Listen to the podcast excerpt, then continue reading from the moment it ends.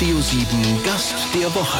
Persönlichkeiten ganz persönlich. Der Designer mit dem kleinen Krönchen auf jedem seiner Produkte ist unser Gast der Woche, Harald Glöckler. Guten Morgen, Herr Glöckler. Guten Morgen. Herr Glöckler, Sie sind ein vielbeschäftigter Mann.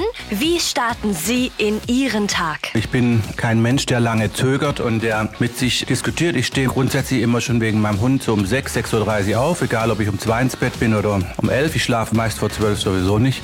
Und dann gehe ich erstmal raus mit dem Hund, dann geht's in Garten, dann wird meditiert, ein Kokoswasser getrunken, weil das gut ist für Detox. Ja. Dann gibt es ein erstes Frühstück, dann geht es nochmal ins Bett, dann wird aufgestanden, dann gibt es das eigentliche Frühstück. Also ich esse dann meistens Eier, Eiweiß ist ja ganz gut und äh, esse etwas Obst hinterher und dann gibt es eine Tasse Kaffee und es gibt Wasser, Orangensaft gibt es auch nicht mehr, weil der hat auch zu viel Zucker und süß esse ich zwischendrin auch nicht. Und äh, abends gibt es mal ein Glas Wein oder auch Champagner, tagsüber wird auch nichts getrunken und anders funktioniert das nicht. Man muss sich entscheiden, Käsekuchen oder Größe 36. Sie sind Modedesigner aus Maulbronn bei Pforzheim. Mittlerweile wohnen Sie in Kirchheim an der Weinstraße und machen seit 30 Jahren Mode für die Frau. Sie achten besonders darauf, dass es auch bequeme Mode sozusagen für alle Frauen ist. Mit sich selbst sind Sie sehr streng. Sind Sie das auch mit den Frauen? Als Modemacher ist man ja nicht äh, gefragt als Ernährungscoach erst einmal. Also äh, da kann man mich zwar auch buchen, aber in dem Moment, wo ein, jemand eine Dame ein Kleid kauft, will sie ja von mir keine Ernährungsratschläge, sondern sie möchte ein Kleid. Also ist es nicht meine Aufgabe zu entscheiden, bis welche Größe man äh, ein Kleid tragen darf oder nicht sondern von mir aus, äh, in meinen Augen können alle Frauen und alle Männer schön aussehen, wenn sie, in, egal welche Größe sie haben. Ja, das ist immer auch, hängt auch mit der inneren Ausstrahlung zu tun, mit der Selbstverständlichkeit, mit dem Selbstbewusstsein. Und äh, deshalb ist für mich eine Größe 34 genauso spannend wie eine Größe 54, ja. Finden Sie, dass Sie mit Ihrer Mode ähm, näher dran sind an der normalen, üblichen Frau als große andere Marken? Also sagen wir mal so, es gibt natürlich Marken, die äh, ihr Konzept hauptsächlich auf der Haute Couture aufbauen. Und das ist eine Welt in sich, eine Nebenwelt, eigentlich fast eine fiktive, mit 200 Mitgliedern, wenn man so will, weltweit, die in einem sensationellen Luxus leben und die sich gar nicht vorstellen können, ein Großteil davon, wie das tägliche Leben einer alleinerziehenden Mutter oder einer Dame, die tagsüber berufstätig ist und eben und nicht reich geheiratet hat oder in reiche Familie geboren ist, wie das aussieht und nicht das Personal zu Hause hat, die alles für sie erledigen. Ich denke schon, dass die Mode, die ich mache, die ja auch kommerziell ist, schon näher an der Kundin ist und ich auch nie die Bodenhaftung und diese Nähe verloren habe. Und das, denke ich, ist schon ein ganz wichtiger Faktor, der sich in meiner Mode widerspiegelt. Wie sieht so ein Arbeitstag für Sie aus? Sitzen Sie dann auch mal manchmal noch am Reißbrett oder zeichnen irgendwo im Auto noch schnell eine Idee? Na, am Reißbrett zeichnet man heute eher nicht mehr, sondern eher am Computer und am Tablet. Ja. Aber ich bin unentwegt am entweder, entweder zeichne ich was oder schreibe ich ein Buch oder male ich was. Also irgendwas passiert immer. Okay, das heißt, Sie haben auch noch wirklich großen Einfluss auf Ihre Kollektion. Das macht nicht irgendwer, das machen Sie. Ich habe den kompletten Einfluss. Alles, jedes Stück, das in den Verkauf kommt, wird von Harald Glöckler abgenommen und jeder Knopf ist von mir designt. Ja, also ähm, das ist aber auch ein großer Teil des Erfolgs. Erfolgs. Der klassische Einzelhandel kränkelt, sagen wir es mal so. Die Geschäfte machen zum Teil zu, es sind überall nur noch die gleichen Geschäfte. Der Onlinehandel macht uns einen Strich durch die Rechnung. Wissen Sie, der klassische Einzelhandel hat, ist so langweilig geworden, hat sich irgendwann keine Mühe mehr gegeben, interessant zu sein, kein Erlebniskauf geboten. Wenn es ein Onlinehandel schafft, den Einzelhandel wegzudrängen, dann hat er ja was falsch gemacht. Dann hat er nicht geschafft, die Kunden an sich zu binden. Und diese Chance hat man ja, wenn man direkt in Kundennähe ist. Wenn man aber natürlich nur noch langweilige Mode verkauft, langweilige Läden hat, nichts anbietet, braucht man sich nicht wundern, wenn die Kunden abwandern. Die Menschen möchten fasziniert werden, die Menschen möchten unterhalten werden. Jetzt hätten, würden sie gern die Kunden zu Fans machen. Ich brauche das nicht. Ich meine, ich muss umgekehrt die Fans zu Kunden machen. Ich habe viel mehr Fans als Kunden noch. Glöckler ist eine Marke, die spannend ist, die aufregend ist, da passiert was. Und das Online-Geschäft ist natürlich auch deshalb so ge gefragt, weil es, weil es unproblematisch ist. Sie können bestellen, Sie können locker umtauschen. Ohne Diskussion kriegen Sie umgetauschtes Geld zurück, was viele Einzelhandelsgeschäfte verweigert haben. Da kriegen Sie einen Gutschein oder umtauschen geht gar nicht. Und dann kriegt man irgendwann die Quittung. Aber jeder, der heute sich Mühe gibt und der es wagt, etwas anderes zu machen, Online-Shopping, denke ich, hat Chancen. Nach wie vor. Online-Shopping wird niemals schaffen, den stationären Handel komplett in die Enge zu drängen, weil man möchte gern auch mal in ein Geschäft gehen, man möchte was probieren, man möchte es mal anfühlen. Man tut sich doch viel schwerer, ein Kleidungsstück, ein sehr teures, vielleicht auch Jackett für ein paar tausend Euro oder Schuhe, nach Hause schicken zu lassen, auf die Gefahr hin, dass sie nicht passen, als in ein Geschäft zu gehen und das erstmal anzuprobieren. Ja. Haben Sie da in Ihrer Unternehmensstruktur irgendwas verändert? Wir mussten nichts verändern, weil ich mich ja, glaube ich, breit aufgestellt habe. Ich mache, Mode ist ja nur ein, eine Sparte davon. Ich mache Interieur, Möbel, Geschirr, Porzellan, bin in 82 Ländern mit meinen Tapeten, mit, mit Interieur, mit Home Couture. Es gibt ja eigentlich fast nichts, was ich nicht mache. Und insofern trifft mich das eigentlich äh, nicht, wenn das, wenn das eine bisschen weniger verkauft wird, das nächste andere verkauft. Viele Sachen, die ich mache, kommen sehr, eben sehr, sehr gut an, weil sie anders sind, weil sie besonders sind, weil ich natürlich auch eine Message habe, auch in meiner Mode. Jede Frau ist eine Prinzessin. Natürlich, wenn der Einzelhandel draußen insgesamt krankt, ist es auch für die Designer schwieriger. Die Partner trauen sich nicht mehr so viel. Sie sind vorsichtiger beim Einkaufen. Das ist aber genau der Fehler. Gerade dann sollte man etwas wagen, ja, und etwas holen, dass man Kunden wieder für sich gewinnt, vielleicht auch neue Kunden gewinnt. Angst ist ein schlechter Begleiter. Und das ist etwas, was ich eben bemerke in Deutschland. Viele, wenn etwas mal ein bisschen schwieriger wird, dann ziehen sie den Kopf ein, trauen sich nichts mehr. Das ist genau der falsche Ansatz. Sie feiern Jubiläum dieses Jahr, 30 Jahre. Sie haben ein bisschen Partystimmung wahrscheinlich in der Firma. Könnte man sagen, ja. Wenn man es schafft, 30 Jahre unabhängig mit einer Einzelfirma, die hatten wir begonnen, die haben wir heute noch, immer noch neben vielen anderen zusammen, als exzentrischer junger Mann etwas macht, das es so noch nicht gab. Wenn man es schafft, obwohl man als verrückt und als Spinnert erklärt wird die ganze Zeit, sein Ding durchzuziehen, konsequent über 30 Jahre, dann hat man es offensichtlich nicht ganz falsch gemacht. Herr Glöckler, Sie wurden unter anderem auch schon mal als Spinner bezeichnet.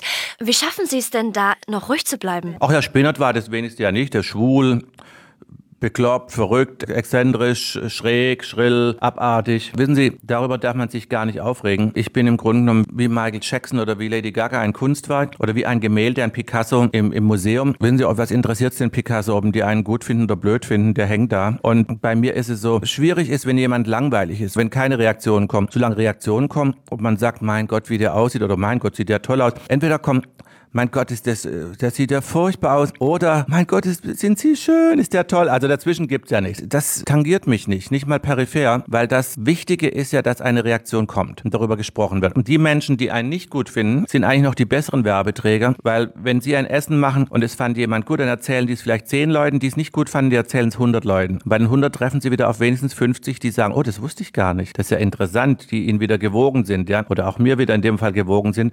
Und insofern gibt es auch keine schlechte Kritik. Alles bringt einen am Ende, wenn man gut ist, weiter. Ja, und das habe ich in den 30 Jahren festgestellt. Also es ist nicht nur so, was eigentlich tötet, härtet einen ab, sondern je länger man das macht, desto weniger kann man eigentlich auch kratzen an einem oder desto weniger juckt's, wenn die kratzen. Ja. Sie haben in einem Interview gesagt, die letzten 30 Jahre waren die Pflicht, jetzt kommt die Kür. Wie sieht die Kür denn aus? Ja, die Kür sieht eigentlich mit Leichtigkeit aus und indem man eben das machen kann, wozu man Lust hat und das andere lässt, ja. Und das ist doch schön. Das sind doch schöne Aussichten. Sie haben ganz schön viele gute und auch schlechte Erfahrungen gemacht in Ihrem Leben. Was machen Sie jetzt anders als früher? Ich mache grundsätzlich für meine Seele das, wozu ich äh, Lust habe und bin auch viel direkter. Und mit Menschen, wo ich keinen Bock habe, gebe ich mich dann eben auch nicht ab. Man muss ja irgendwann auch mal Prioritäten setzen im Leben. Es gibt ja so viele tolle Menschen, dann muss man sich ja mit den Bekloppten nicht abgeben, wenn man klug ist. Sie sagen, Sie machen dann was für Ihre Seele. Was könnte das so sein? Mal draußen sitzen und mal die Sehne baumeln lassen oder einfach mal in sich gehen. Das können unterschiedliche Sachen sein. Wenn Sie das Gefühl haben, Sie wollen jetzt mal nach Paris fliegen, dann fliegt man halt mal nach Paris. Einfach mal Dinge machen, die man immer nicht gemacht hat. Sehen Sie das als Belohnung dafür, Nein. für Ihre harte Arbeit? Nein, ich muss mich halt für meine Arbeit nicht belohnen. Ich mache meine Arbeit gern. Also ich sehe das nicht als Belohnung, ich sehe das als Notwendigkeit, dass man Dinge tut, die einem gut tun. Wenn man so weit gekommen ist, dass man das, was einem gut tut, als Belohnung betrachtet, dann ist eigentlich schon einiges schiefgelaufen. Gefühlsmäßig machen die, die erfolgreich sind, am wenigsten für ihre Seele, weil sie halt am meisten Zeit damit verbringen, erfolgreich zu sein. Das ist auch ganz wichtig für jede Frau, die Kinder groß sieht, dass man an sich denkt. Und zwar zuerst an sich denkt, nicht an die Familie und sich eben dabei nicht völlig vergisst und untergehen lässt und auch mal auf seine Seele hört und dann auch mal mittags sagt so, jemand, jetzt musst du, kümmerst du dich mal um die Kinder bitte und jetzt gehe ich mal einen Kaffee trinken mit einer Freundin. Was sagen Sie denen,